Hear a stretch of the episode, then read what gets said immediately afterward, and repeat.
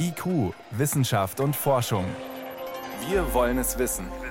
Ein Podcast von Bayern 2. Klicks und Wischer für die Wissenschaft und das Wohl der Menschen.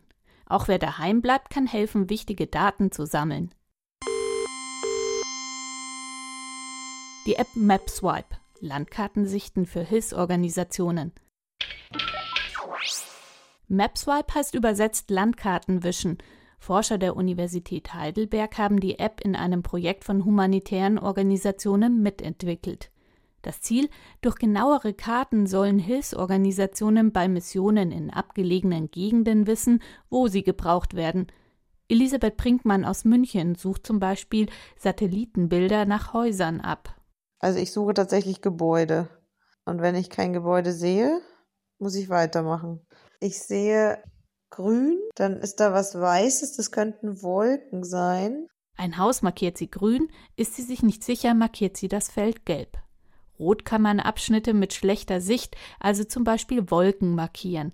Im Menü bekommt Daniel Riesinger aus dem Raum Traunstein konkrete Missionen und Länder angeboten, für die er Karten wischen kann. Ich finde es generell gut, wenn man damit anderen Menschen helfen kann. Und wenn man das in kleinen Häppchen macht, kann man das sicherlich auch häufiger machen. Die App MapSwipe ist erhältlich im App Store für iOS und Android. Galaxy Zoo. Entfernte Galaxien betrachten. Teleskope liefern mit modernster Technik unzählige Aufnahmen von weit entfernten Galaxien. Forscher interessieren sich unter anderem für ihre Formen. Sind sie spiralförmig, rund, platt wie eine Scheibe?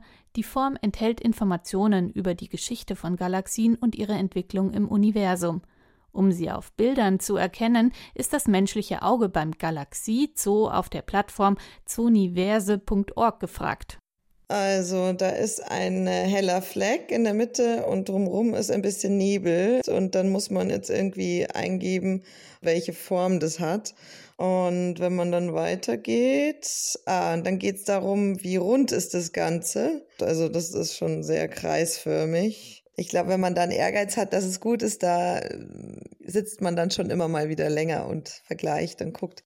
Für das Bild klickt sich die Bürgerastronomin durch vier Fragen zur Form. Wenn man dann auch mal bei den Beispielen sieht, was da alles äh, kommen kann, dann ist man schon auch neugierig immer aufs nächste Bild. Nestcams. Vögeln mit der Kamera ins Nest schauen. Wie brüten Graugänse und Waldrappe besonders erfolgreich? Das ist für die Wiener Verhaltensbiologin Didone Frigerio immer noch ein Rätsel. Deswegen haben die Forscher ihre Volieren mit Kameras ausgestattet und den Vögeln ins Nest geschaut. Wir haben acht Kameras bei den Graugänse und sechs Kameras bei den Waldrappe montiert. Und wir haben die Studie über zwei Jahre durchgeführt. Das heißt, wir haben Informationen über 16 Graugänse und über acht Waldrappe. Und das Videomaterial ist eine Unmenge. Wir haben tausende Stunden. Amateurforscher können die Videos auf der Internetseite von Sonyverse analysieren. Ja, ich bin jetzt bei den Graugänsen. So, jetzt habe ich eine Graugans, die sitzt im Nest, schaut in die Kamera und macht sonst eigentlich nichts. Nach der Auswahl stehen, sitzen oder beides gilt es besonderes Verhalten zu suchen.